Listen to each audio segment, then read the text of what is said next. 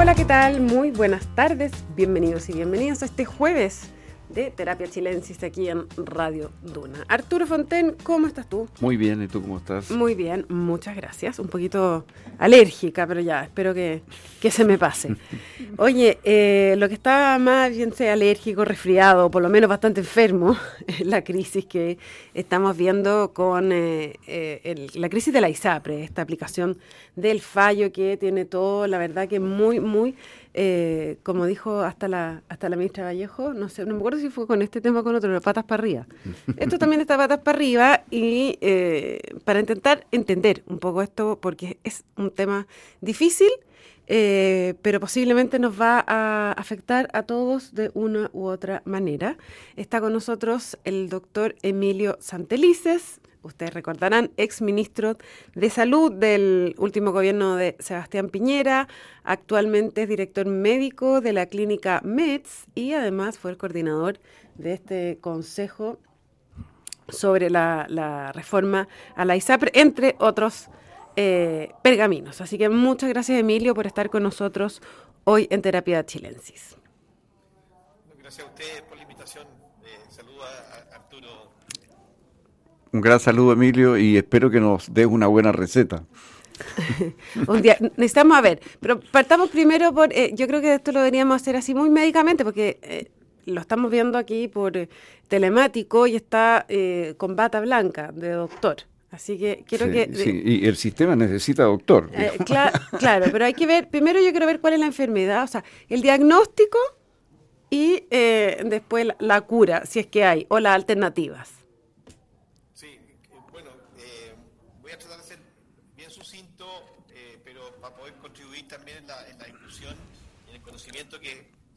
De este tema.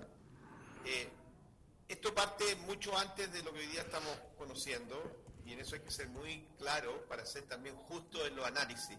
Eh, hace un poco más de 10 años el Tribunal Constitucional dijo que la tabla de factores por la cual se calcula como una de las variables los precios de los planes de la ISAPRE eh, era inconstitucional. Eso ocurrió 10 años, entre medio varios proyectos de ley, en donde esto no se llevó a cabo en términos de haber terminado con esta tabla de factores. ¿Qué significa la tabla de factores? Un poquito antes, el precio se compone de un precio base y de un múltiplo. Como sabemos que las mujeres asociadas a la maternidad y las personas mayores asociadas también a gastos en salud, eh, eh, tienen un mayor costo. Cuando esto se construyó se dijo, bueno, aquí está el precio base cuánto se va a gastar y, le ponemos un múltiplo. Entonces las mujeres lo pusieron, haciendo siempre un múltiplo de tres. Esa es la tabla de factores que se llama. ocurre después de estos años en donde muchos, y ahí me pongo humildemente en primera persona porque en el gobierno del presidente Piñera nosotros hablamos de seguridad social y avanzar en un modelo de seguridad social en salud. Los que hoy día están gobernando lo rechazaron, y bueno, hubieron otros proyectos también, otras comisiones. Hoy día la Corte Suprema dice, eh, a, partir de todos los eh, juicios individuales que se produjeron, dijo, se termina definitivamente la tabla de factores y las ISAPRES tienen que hacer dos cosas, ajustar sus precios sin la tabla de factores y en el periodo de los últimos dos años tienen que hacer devoluciones de excesos de cobro a los usuarios es un fallo universal, ya no asociado a algún caso.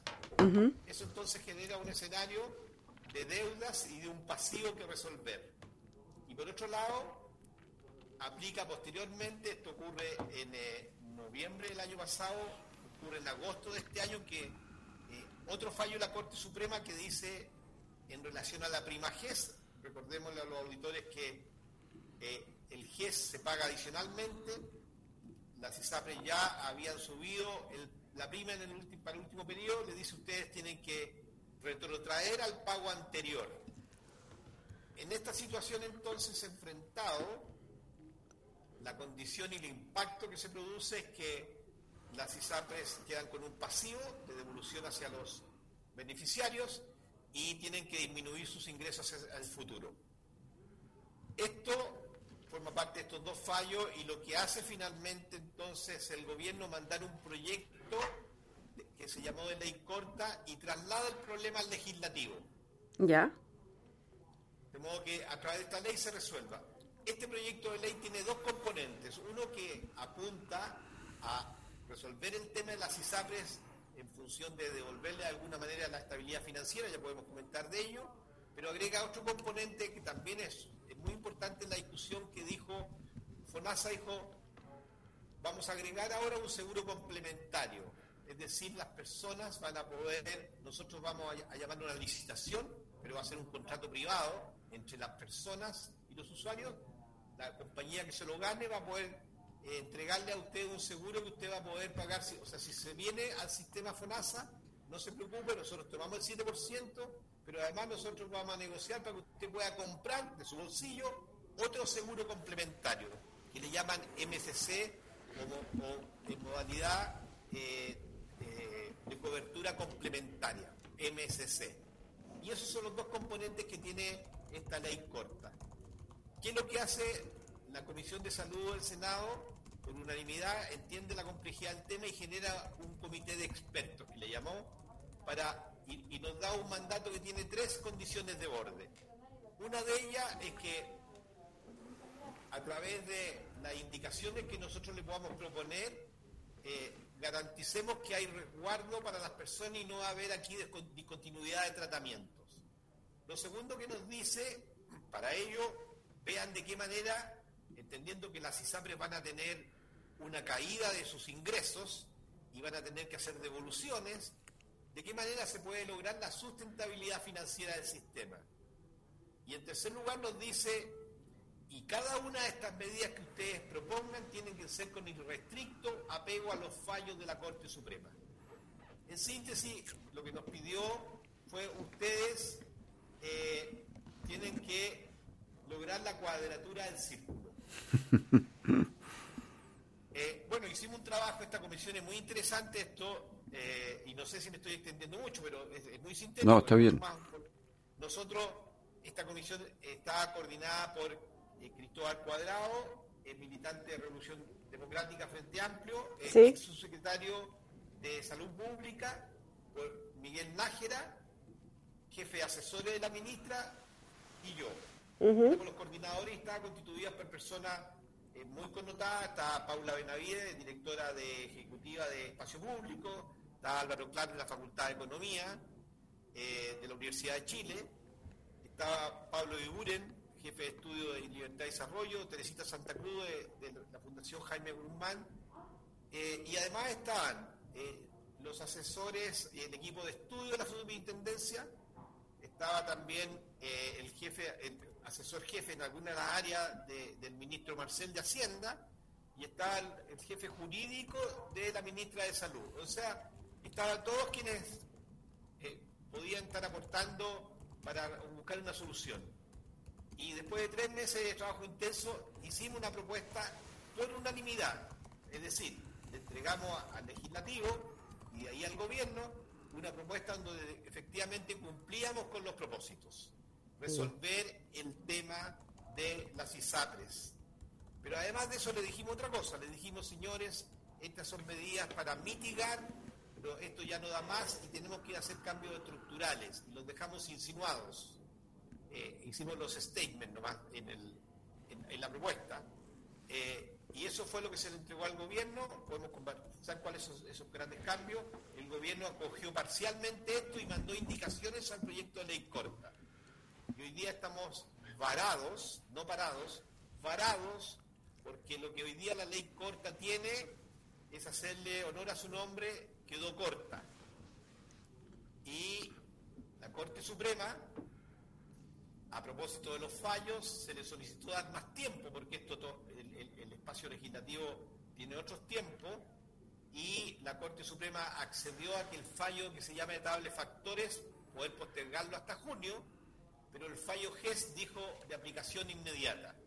Entonces hoy día estamos en el zapato chino de que esto ya empezó la cuenta regresiva, lo que nosotros calculamos y que lo ratificó la superintendencia, la caída de ingresos para las ISAPRES por el fallo GES es de un 12% mensual, son alrededor de 45 mil millones mensuales, y lo que esto llevaría es que rápidamente las ISAPRES en un mes, dos meses, van a caer también en en el que no van a poder cumplir sus indicadores financieros que por ley se les exige y en consecuencia debieran ser muchas de ellas intervenidas por la superintendencia como lo indica la ley. Eh, Pero como kafkiano todo esto, ¿no? Es la descripción de la, de la situación. Eh, y eh, como una forma entre las medidas que se propusieron, yo no me he referido a ello acá, se propuso, una de ellas era hacer algunas modificaciones a lo, al ICSA. para que los auditores tengan claro, es como el IPC de la salud. Sí. Se tiene que ir eh, eh, incorporando cada año y el ICSA, en vez de hacerlo de marzo para junio, lo que dijo el Ejecutivo lo vamos a adelantar para que se ponga ahora en la ley de, eh, del presupuesto de, los empleados públicos y ponerlo ahí como un artículo misceláneo. y ese ICSA eh, resuelve parcialmente porque para que ustedes tengan una idea, algunos pueden aumentar un 5%, otros no pueden aumentar nada, por lo tanto es una mitigación muy, muy parcial, pero a mayor abundamiento, como dicen los abogados, ocurre acá que ayer la Cámara de Diputados pidió que lo retiraran como indicación a, la ministra, porque de lo contrario no iba a aprobar esa partida presupuestaria. Entonces, esa medida que era de mitigación, mitigación parcial, pequeña, de poco alcance, que nosotros le habíamos hecho ver a la ministra que eso no era lo, que había que hacer. Cuando digo nosotros me refiero a que nosotros hemos seguido colaborando con la Comisión de Salud del Senado. Ahí había un liderazgo muy fuerte, muy claro del senador eh, Juan Luis Castro, que es el presidente de la comisión, eh, y se le presentó a la ministra y se presentó al ministro Marcel y al ministro Izalde. Ahí lo acompañamos junto con el doctor Cristian Baeza a esa reunión con todos los senadores de la comisión, donde se le expuso que esto era insuficiente, que había que avanzar una, eh, en una propuesta más integral, global, y no soluciones de parche. Eh, no se ha acogido hasta ahora y ahí tenemos las consecuencias y por eso digo que estamos varados con esta situación al día de hoy. Es bien. ¿Y cómo se sale de esto? Porque el diagnóstico que usted presenta, doctor, eh, yo decía kafkiano, pero no sé. Tiene, ¿Cuál es la vía? Aquí se está dando una situación bien. Eh, miren lo que les voy a decir. ¿ah? Eh, hay una situación extraordinariamente esperanzadora. ¿Y por qué lo digo con mucha responsabilidad? Porque las propuestas, y digo propuestas porque primero está esta comisión de expertos, después la comisión del Senado formó otra comisión técnica que está constituido también de manera muy plural con actores ex superintendentes, ex subsecretario y ex subsecretaria, eh, gente de, la, de distintos partidos políticos y también hizo una propuesta para estas reformas que nosotros hemos llamado reformas de transición por unanimidad también, con algunas cosas menores, pero en, las cosas más fundamentales. Y fíjense que hoy día lo que el gobierno tiene como opción es tomar este paquete de medidas, acogerlas, dado que también va a contar con respaldo de, desde el Partido Socialista hacia la derecha de todas maneras, y poder avanzar en una propuesta que le diga al país, señores, eh, vamos a resolver el tema de la ISAPRE, pero además de ello, que es parte de las propuestas que le hemos planteado, lo que nosotros estamos diciendo, las ISAPRES se incorporan a eh, trabajar bajo la lógica de seguridad social, el 7% todo va a, la, cotización y eso se aprobó ya con una indicación ayer dentro del contexto de la discusión legislativa de la ley corta y, se puede terminar y se debe terminar con la cautividad. Las personas adquieren libre movilidad entre la ISAPRE, se termina la, eh, la declaración de salud, es decir, son muy buenas noticias para la gente y eso daría estabilidad al sistema, podríamos recuperar la sustentabilidad financiera. Además de ello, se propone fortalecer el FONASA en su gobernanza, resolver el tema de las licencias médicas, es decir, son noticias que le llegarían directo al alma a la persona. Eh, y por eso digo que es esperanzadora porque a diferencia de muchos otros temas de agenda del gobierno, aquí el gobierno podría salir eh, jugando positivamente, consensuadamente, socialmente, de manera muy exitosa para dar solución a un problema que se ha arrastrado por 10 años.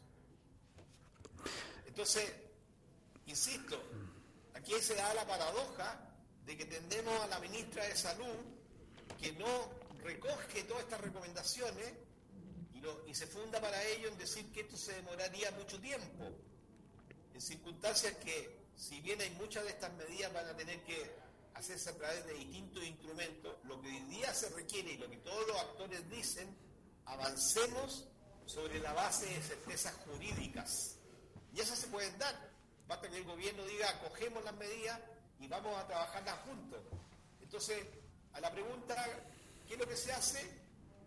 Conversar, dialogar, eh, poner por delante a los pacientes, eh, recuperar la sensatez de la discusión y poner todos estos insumos que son técnicos, son jurídicos, son financieros, son sanitarios sobre todo, poniendo al paciente en el centro, eh, avanzar en esta solución. Pero usted dice que... Ah, no, doctor, pero pongámonos, ese es un escenario optimista, pongámonos, en, descríbanos un poco el escenario negativo, un escenario en el cual simplemente eh, las ISAPRES avanzan a la insolvencia. ¿Qué significaría eso en los próximos meses? ¿Qué, ¿Qué, impacto tiene eso en las clínicas? ¿Qué impacto tiene eso en el sistema general? O sea, ¿cuál es el, el daño que hay que enfrentar? Bueno, eh, eh, esa pregunta yo quisiera no responderla eh, y la soslayaba porque es demasiado dramática, pero tengo que hacerlo porque hay que ser responsable también. Eh, al igual como ocurre en medicina, quizá el cerro de uno como médico siempre busca la solución para salir adelante, pero también tiene que ser consciente que pudiera no funcionar. Así que es muy, muy necesaria la, la pregunta. Eh, lo, que ocurrir, lo que va a ocurrir de no mediar una intervención decidida del gobierno con los insumos que están ahí, porque no hay otro, aquí no hay magia. Lo que hicimos en estos tres meses fue trabajar responsablemente, como digo, poniendo a los pacientes por delante, eh, en primera prioridad. Lo que va a ocurrir que ya empezó es cuenta regresiva, que posiblemente en los próximos meses vamos a tener noticia de que los pacientes van a tener que ir a pagar a las clínicas sus prestaciones, porque eh, ya no van a tener convenio con el ISAPRE, porque el ISAPRE ya no va a estar pagándolas las clínicas, va a ocurrir que pacientes van a dejar de operarse, va a ocurrir que si se cierra la cortina en un ISAPRE, aun cuando se diga que la ley hace que los pacientes tengan que prorratearse, pero intentando los pacientes, por ejemplo, que hoy día están con cáncer, con un tratamiento, van a haber interrumpido sus tratamientos, esto puede agravarlos y muchos de ellos pudieran incluso fallecer como consecuencia de la interrupción de sus tratamientos, pudiéramos ver que algunas clínicas que tienen menos eh, espaldas financieras, eh, como ya los créditos también se empiezan a restringir, tengan que cerrar, y esto cobra mayor dramatismo en regiones, porque no olvidemos que a lo menos 6 millones de personas que son beneficiarias de FONASA se atienden en las clínicas, eh, y si alguna de estas clínicas eh, cierra, se abultarían las listas de espera que hoy día, para que ustedes tengan un orden de magnitud, listas de espera quirúrgicas son de alrededor de 320 mil personas y listas de espera para procedimientos de interconsulta eh, superan los 2 millones y medio de personas. En el tema GES, las listas de espera que eran normalmente de garantía no cumplida, que eran de 7 mil, 6 mil, por distintas razones, atendibles, hoy día son de 60 mil, 70 mil, se multiplicaron por 10 veces, o sea, nos enfrentaríamos a una situación desde el punto de vista sanitario dramática. Y tendríamos lamentablemente que en algún momento eh, reconocer que tal o cual persona, basta que con una ocurra, falleció debido a la interrupción de su tratamiento. De eso estamos hablando. Eh, este, este panorama es bien desolador, eh, pero por otra parte, yo me hago la pregunta, doctor, eh, tal vez esto es un poco teórico, pero no sé si es tan teórico. Eh, desde el punto de vista de un sector político que siempre pensó que las ISAPRES deberían desaparecer. Eh, no estamos aquí. Y es que lo que tiene hoy día eh, complicado el oficialismo, pues también, porque los parlamentarios le están poniendo la prueba. Bueno, a eso voy. Entonces, ah. a lo mejor hoy día está dada la oportunidad que las ISAPRES quiebren eh, y que el Estado se haga cargo de esos pacientes y que FONASA pase a ser un sistema estatal de salud único y que, bueno, pueda alguien, un pequeño, muy pequeño grupo, tener seguros complementarios a su cuenta personal. Pero ¿no es esta la oportunidad para establecer en Chile un sistema nacional de salud estatal? No, lo, que ocurre es lo siguiente, Arturo, es que efectivamente en subgrupo dentro del gobierno subyace ese, ese modelo que por, por lo demás es el modelo que, no olvidemos, estuvo presente en eh, la antigua propuesta constitucional, la que los chilenos rechazaron Así es. el 62% de los votos, ¿no es cierto? Y, también estaba presente en el programa de gobierno del presidente Boric. Así es. De avanzar hacia un seguro único. Sin embargo, lo que ocurre es que, eh, en primer lugar, seguro único o multiseguro, o sea, lo que se llama modelo Bismarck, para los más entendidos, modelo Beveridge, en el mundo, representado modelo eh, solo seguro único en Inglaterra, Reino Unido, perdón, y el seguro Bismarck, Alemania, por solamente nombrar dos, países en cada uno de los modelos, no han representado en sí mismos ser, por ser ese modelo, más ventajas que el otro. Hay pro y contra. Consiguiente, el avanzar en una propuesta eh, copernicana, eh, aludiendo que a partir de ese cambio se pueda producir la solución a los problemas que hoy día tenemos, es una falacia porque no está demostrado en primer lugar que porque cambiemos de un sistema a otro las cosas van a cambiar. Y más grave aún, porque al hacerlo de la manera como algunos propiciarían a, partir de lo que hoy día está ocurriendo, tendríamos que ir a reconstruir desde un eh, sistema destruido. Y el costo de esa transición puede ser inconmensurable. Y a, mayor abundamiento, eh, los problemas que hoy día tenemos que resolver están a la, vuelta de la esquina para efectivamente poderlo intervenir. Listas de espera, mayor especialista, avanzar en equidad en, salud, mayor acceso. Todas esas eh, intervenciones que debemos hacer tienen palancas que las podemos hacer sin necesidad de hacer esta revolución sistemática de los modelos de salud. Entonces yo creo que eh, el que podamos decir, efectivamente tenemos que reformular el modelo de aseguramiento privado, eso hay acuerdo incluyendo en la industria, ellos han suscrito, y yo lo he conversado con ellos, de adscribirse a, un modelo de seguridad social, de avanzar en una un, eh, riesgo compartido al interior de las ISAPRES, con lo cual nosotros podríamos transitar en un periodo de 10 años a conversar cómo podemos integrar el pool de riesgo, porque se sabe en el mundo que eh, en términos económicos el que tenga un pool de riesgo único es mucho más eficiente. Sin embargo, esto no significa que uno tenga que tener un seguro único, son dos cosas distintas. Mm. En consecuencia, ese camino es el que hay que hacer. Es decir, solidaricemos al interior de las ISAPRES sin discriminación en las mujeres, sin discriminación por edad, hagamos un pool de riesgo eficiente, hagamos lo propio en FONASA y vemos cómo los sistemas van convergiendo. Avancemos en un plan de salud universal, o sea, hay caminos que se pueden tomar ahora, miren lo que estoy diciendo, con mucha responsabilidad, y se pueden empezar a transitar nos van a dar muchas luces y nos van a permitir concentrarnos en los problemas que hoy día quejan a las personas. ¿Pero hay voluntad política para eso, doctor? Bueno, es que ahora eh, eso es lo que yo veo que se está produciendo, porque en esta comisión de expertos la comisión técnica que hizo el Senado estaban representadas todas las la fuerza. políticas y, por lo tanto ellos, desde sus áreas de estudio, etcétera, ex autoridades, eh, debieran ser, eh, y, creo que así debiera, no me cabe duda que vayan a jugar el papel que les corresponde de ir a propiciar con sus parlamentarios a avanzar en estas medidas. Entonces, por eso digo que eh, la solución estamos en un es posible. Y por otra parte, eh, los grupos que están con el a favor, desde los grupos de centro a la derecha, en la nueva constitución hay una norma que justamente hace avanzar hacia un plan universal de salud.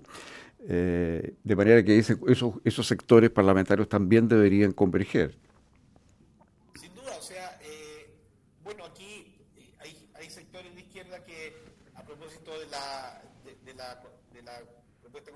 Que vamos a tener que zanjar el próximo domingo, efectivamente hay sectores que eh, en materia de salud dicen que esto no, no, no, puede, no permite avanzar en seguridad social y, que esto va a generar un sistema eh, fragmentado. lo paradójico que quienes aluden a esa argumentación son los mismos que hoy día eh, tienen la pelota trancada a todos los que les estamos diciendo, señores, avancemos en seguridad social, en, en riesgo, eh, en, en, solidaridad, estar en riesgo aquí y ahora, digamos. Entonces, ¿de qué me están hablando que esta nueva constitución no lo va a permitir? Muy por el contrario.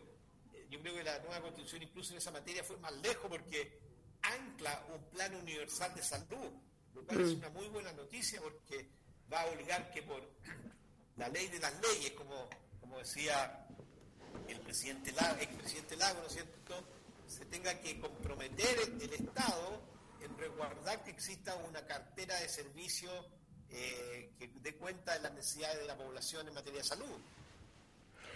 Doctor Emilio Santelices, se nos pasó volando, pero ya eh, más o menos nos queda claro el diagnóstico y su, al menos su propuesta de, de remedio. ¿ah? de esta, de esta crisis. Mi propuesta de remedio eh, parte, yo soy el vocero nada más de, de un consejo médico eh, Lo sé. con economistas, ingenieros. Sí, sí, sí. No, total, es una, una propuesta muy eh, analizada, pensada, eh, pero que también necesita, eh, necesita voluntad política para salir. Sin duda. Sin duda. Así que nada, muchas gracias por esta conversación muy ilustrativa eh, de este asunto que está ocurriendo con la eh, Lady Sapres. Les cuento que la transformación digital de tu empresa nunca estuvo en mejores manos. En Sonda desarrollan tecnologías que transforman tu negocio y tu vida, innovando e integrando soluciones que potencian y agilizan tus operaciones. Descubre más en sonda.com. Sonda Make It Easy. Quédese con nosotros porque a continuación información privilegiada al cierre y luego sintonía crónica debut junto a Bárbara Espejo y Francisco Aravena. Arturo Fonten, muchas gracias de nuevo por esta conversación. Un placer como siempre estar contigo en este estudio. Y a todas y todos los esperamos mañana con más terapia. Buenas noches. Muy buenas noches.